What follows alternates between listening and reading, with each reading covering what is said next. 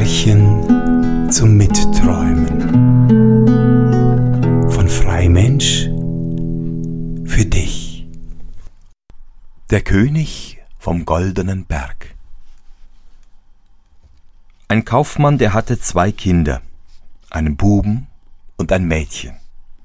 Die waren beide noch klein und konnten noch nicht laufen. Es gingen aber zwei reich beladene Schiffe von ihm auf dem Meer, und sein ganzes Vermögen war darin. Und wie er meinte, dadurch viel Geld zu gewinnen, kam die Nachricht, sie wären versunken. Da war er nun statt eines reichen Mannes ein armer Mann und hatte nichts mehr übrig als einen Acker vor der Stadt. Um sich sein Unglück ein wenig aus den Gedanken zu schlagen, ging er hinaus auf den Acker. Und wie er da so auf und ab ging, stand auf einmal ein kleines schwarzes Männchen neben ihm und fragte, warum er so traurig wäre und was er sich so sehr zu Herzen nähme. Da sprach der Kaufmann, Wenn du mir helfen könntest, wollte ich es dir wohl sagen. Wer weiß, antwortete das schwarze Männchen, vielleicht helfe ich dir?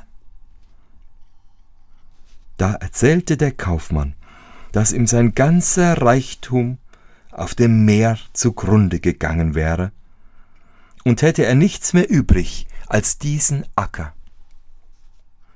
Bekümmere dich nicht, sagte das Männchen, wenn du mir versprichst, das, was dir zu Haus am ersten wie das Bein stößt, in zwölf Jahren hierher auf den Platz zu bringen, sollst du Geld haben, so viel du willst.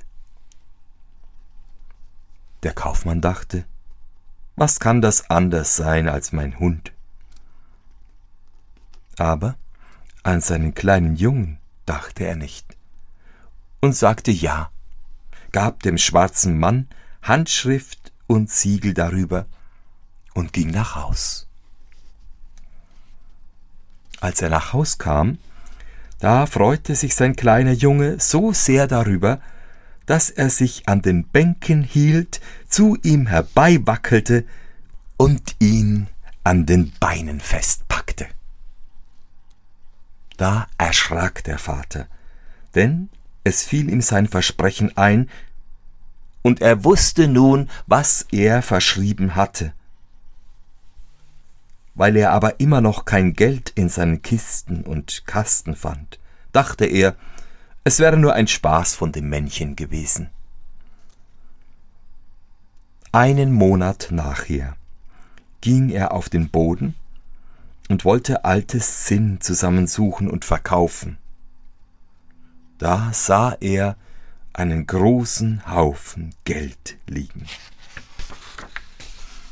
Nun war er wieder guter Dinge, kaufte ein, ward ein größerer Kaufmann als vorher und ließ Gott einen guten Mann sein.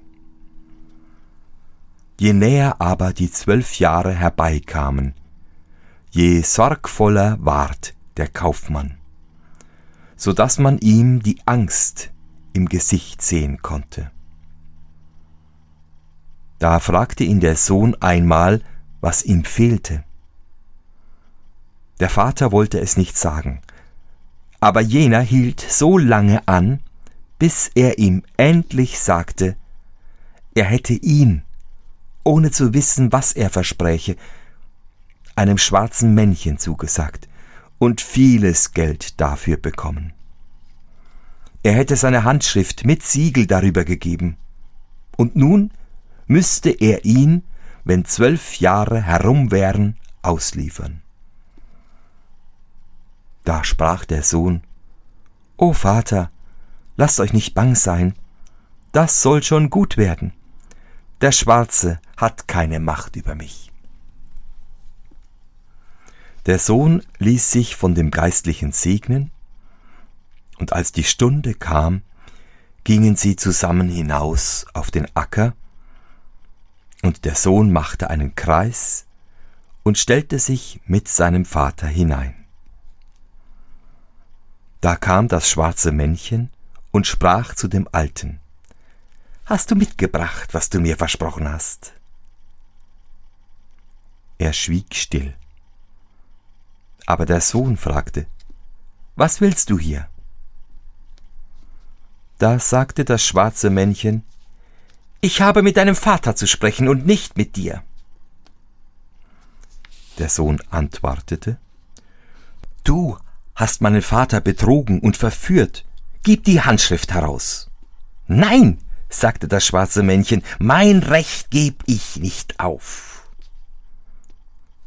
Da redeten sie noch lange miteinander. Endlich wurden sie einig, dass der Sohn, weil er nicht dem Erbfeind und nicht mehr seinem Vater zugehörte, sollte sich in ein Schiffchen setzen, das auf einem hinabwärts fließenden Wasser stände, und der Vater sollte es mit seinem eigenen Fuß fortstoßen. Und dann sollte der Sohn dem Wasser überlassen bleiben. Da nahm er Abschied von seinem Vater, setzte sich in ein Schiffchen, und der Vater musste es mit seinem eigenen Fuß fortstoßen. Das Schiffchen schlug um, so dass der unterste Teil oben war, die Decke aber im Wasser. Und der Vater glaubte, sein Sohn wäre verloren, ging heim und trauerte um ihn. Das Schiffchen aber versank nicht, sondern floß ruhig fort, und der Jüngling saß sicher darin und floß es lange, bis es endlich an einem unbekannten Ufer festsitzen blieb. Da stieg er ans Land, sah ein schönes Schloss vor sich liegen und ging darauf los. Wie er aber hineintrat, war es verwünscht. Er ging durch alle Zimmer, aber sie waren leer, bis er in die letzte Kammer kam. Da lag eine Schlange darin und ringelte sich.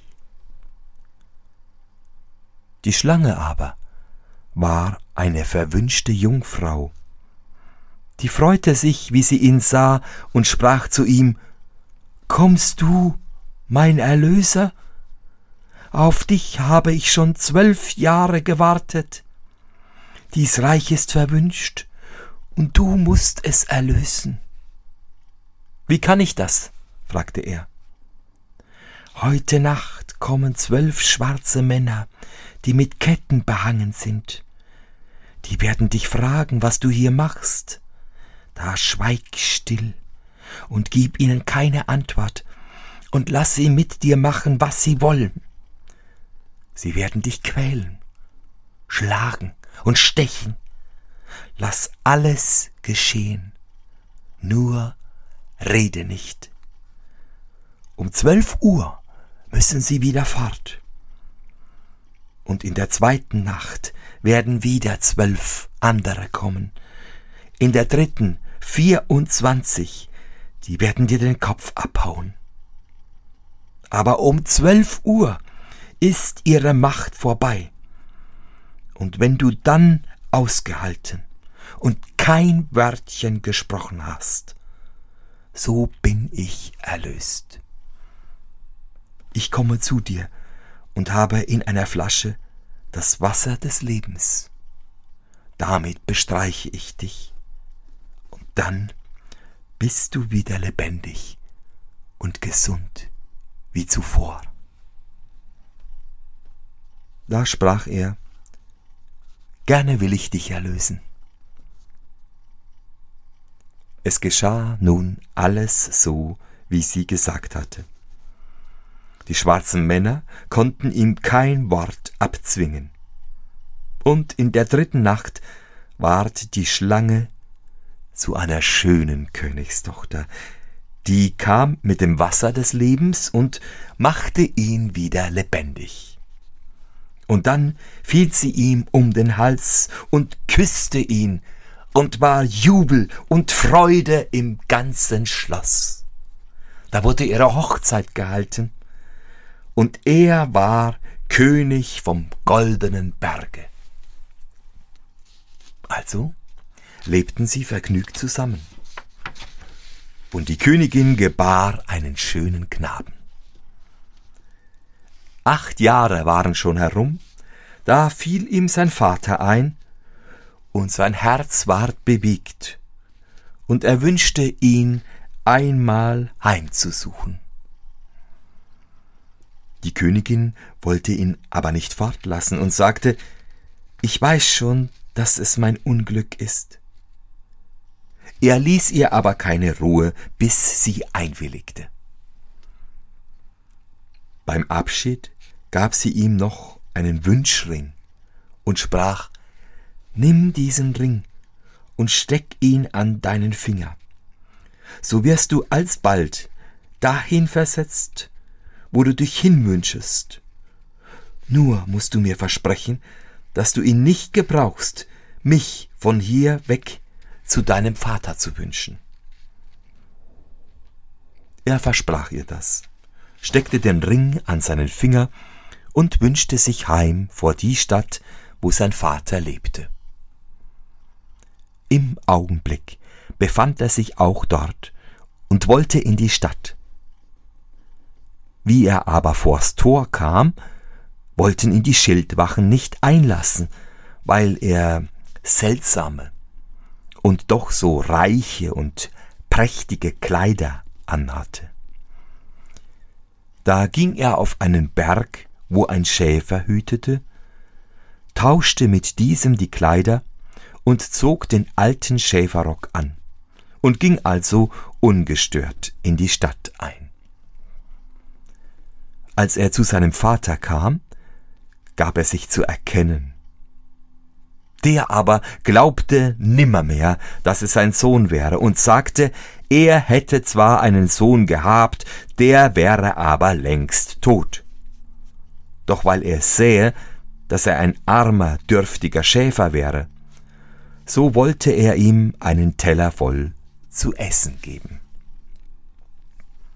Da sprach der Schäfer zu seinen Eltern, Ich bin wahrhaftig euer Sohn. Wisst ihr kein Mal an meinem Leibe, woran ihr mich erkennen könnt? Ja, sagte die Mutter, unser Sohn hatte eine Himbeere unter dem rechten Arm. Er streifte das Hemd zurück, da sahen sie die Himbeere unter seinem rechten Arm und zweifelten nicht mehr, dass es ihr Sohn wäre. Darauf erzählte er ihnen, er wäre König vom goldenen Berge, und eine Königstochter wäre seine Gemahlin, und sie hätten einen schönen Sohn von sieben Jahren. Da sprach der Vater, nun und nimmermehr ist das wahr. Das ist mir ein schöner König, der in einem zerlumpten Schäferrock hergeht. Da ward der Sohn zornig und drehte, ohne an sein Versprechen zu denken, den Ring herum und wünschte beide, seine Gemahlin und sein Kind, zu sich.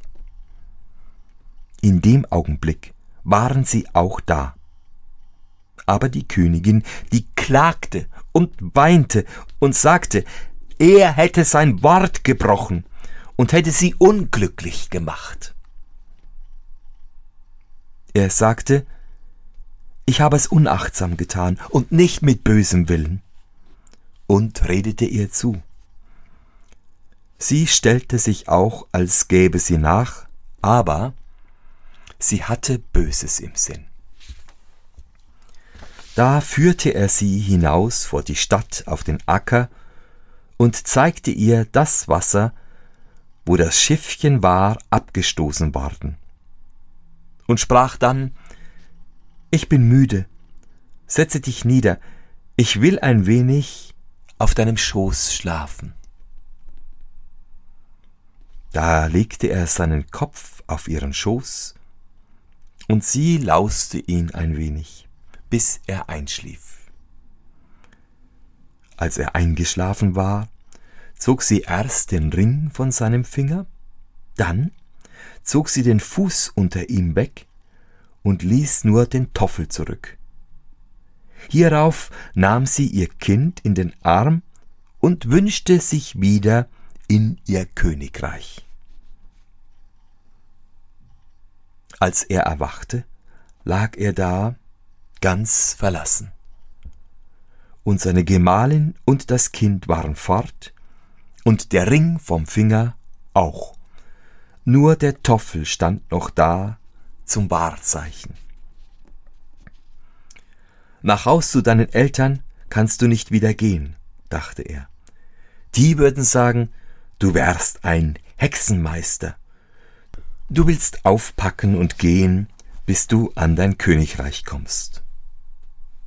Also ging er fort und kam endlich zu einem Berg, vor dem drei Riesen standen und miteinander stritten, weil sie nicht wussten, wie sie ihres Vaters Erbe teilen sollten. Als sie ihn vorbeigehen sahen, riefen sie ihn an und sagten, Kleine Menschen hätten klugen Sinn, er sollte ihnen die Erbschaft verteilen.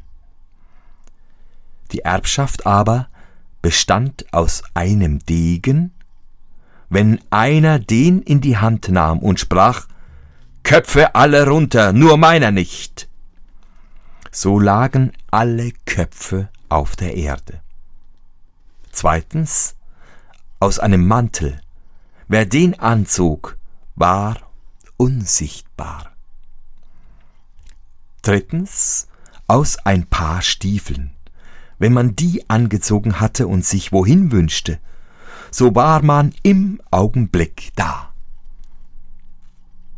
Er sagte, Gebt mir die drei Stücke, damit ich probieren könnte, ob sie noch in gutem Stande sind. Da gaben sie ihm den Mantel. Und als er ihn umgehängt hatte, war er unsichtbar und war in eine Fliege verwandelt. Dann nahm er wieder seine Gestalt an und sprach Der Mantel ist gut. Nun gebt mir das Schwert.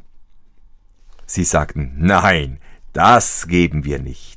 Wenn du sprächst, Köpfe alle runter, nur meiner nicht, so wären unsere Köpfe alle herab, und du allein hättest den deinigen noch. Doch gaben sie es ihm unter der Bedingung, dass er's an einem Baum probieren sollte. Das tat er, und das Schwert zerschnitt den Stamm eines Baumes wie einen Strohhalm. Nun wollt er noch die Stiefeln haben. Sie sprachen aber Nein, die geben wir nicht weg. Wenn du sie angezogen hättest und wünschest, dich oben auf den Berg, so stünden wir da unten und hätten nichts. Nein, sprach er, das will ich nicht tun. Da gaben sie ihm auch die Stiefeln. Wie er nun alle drei Stücke hatte, so dachte er an nichts als seine Frau und sein Kind und sprach so vor sich hin Ach, wäre ich auf dem goldenen Berg. Und alsbald verschwand er vor den Augen der Riesen und war also ihr Erbe geteilt.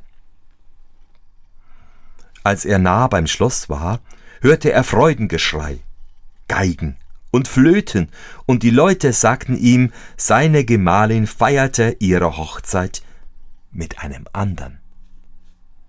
Da ward er zornig und sprach, die Falsche, sie hat mich betrogen und mich verlassen, als ich eingeschlafen war. Da hing er seinen Mantel um und ging unsichtbar ins Schloss hinein. Als er in den Saal eintrat, war da eine große Tafel mit köstlichen Speisen besetzt, und die Gäste aßen und tranken, lachten und scherzten. Sie aber saß in der Mitte in prächtigen Kleidern auf einem königlichen Sessel und hatte die Krone auf dem Haupt. Er stellte sich hinter sie, und niemand sah ihn.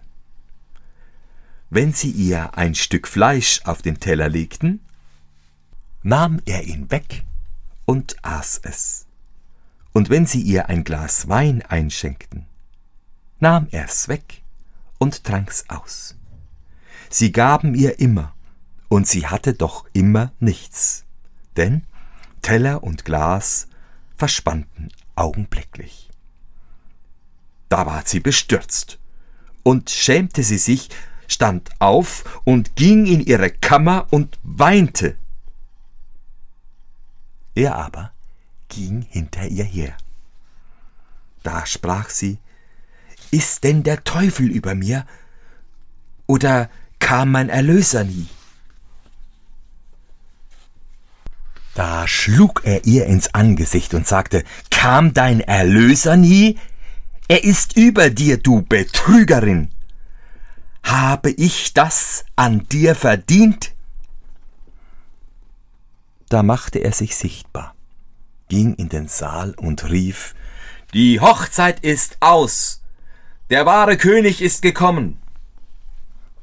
Die Könige, Fürsten und Räte, die da versammelt waren, höhnten und verlachten ihn. Er aber gab kurze Worte und sprach Wollt ihr hinaus oder nicht? Da wollten sie ihn fangen und drangen auf ihn ein. Aber er zog sein Schwert und sprach Köpfe alle runter, nur meiner nicht. Da rollten alle Köpfe zur Erde, und er war allein der Herr und war wieder König vom goldenen Berge.